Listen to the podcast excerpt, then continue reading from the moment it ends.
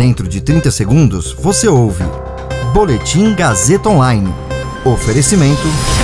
Se você tem muito o que dizer e quer escolher uma profissão para dar voz às suas ideias, a Faculdade Casper Libero é o seu lugar. Jornalismo, publicidade e propaganda, relações públicas, rádio, TV e internet. Todas as possibilidades abertas. Acesse casperlibero.edu.br e conheça as infinitas rotas que o mundo da comunicação oferece. Comunicação é mais do que uma escolha, é um modo de existir. Agora você fica bem informado e atualizado. Está no ar o Boletim Gazeta Online. A ANEEL informa que a conta de luz seguirá com bandeira vermelha patamar 2 em setembro. Bônus para consumidor que economizar energia será menos de um real por quilowatt-hora. Meu nome é Caio Melo e você ouve agora o Boletim Gazeta Online.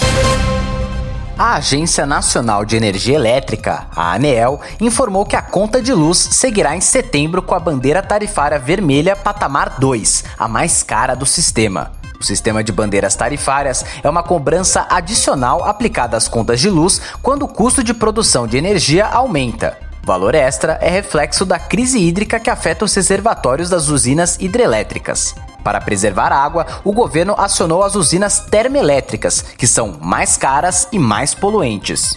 Atualmente, o valor da cobrança adicional está em R$ 9,49 por 100 kWh consumidos. Mas segundo a colunista do G1, Ana Flor, a bandeira será reajustada e vai passar a custar R$ 14,20 por 100 kWh. O Brasil vive a pior crise hídrica dos últimos 91 anos. A previsão é que os reservatórios das usinas hidrelétricas cheguem a novembro com apenas 10% da capacidade, volume menor do que o registrado na crise de 2001, quando o Brasil passou por racionamento de energia. Para piorar o cenário, em agosto choveu menos do que o esperado.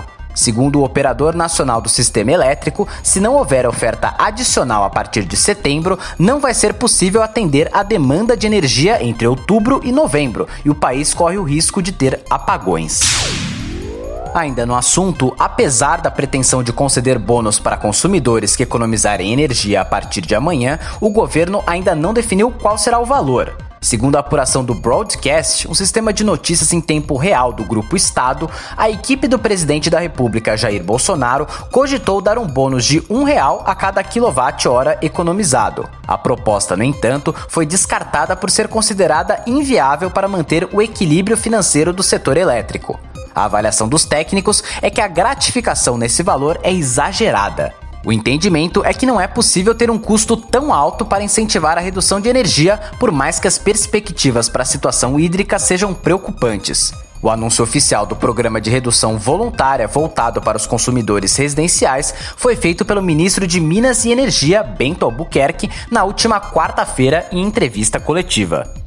Esse boletim contou com suporte técnico de Agnoel Santiago, supervisão técnica de Roberto Vilela. Coordenação: Renato Tavares. Direção da Faculdade Casper Liber e Gazeta Online, Wellington Andrade. Você ouviu Boletim Gazeta Online. Para saber mais, acesse radiogazetaonline.com.br.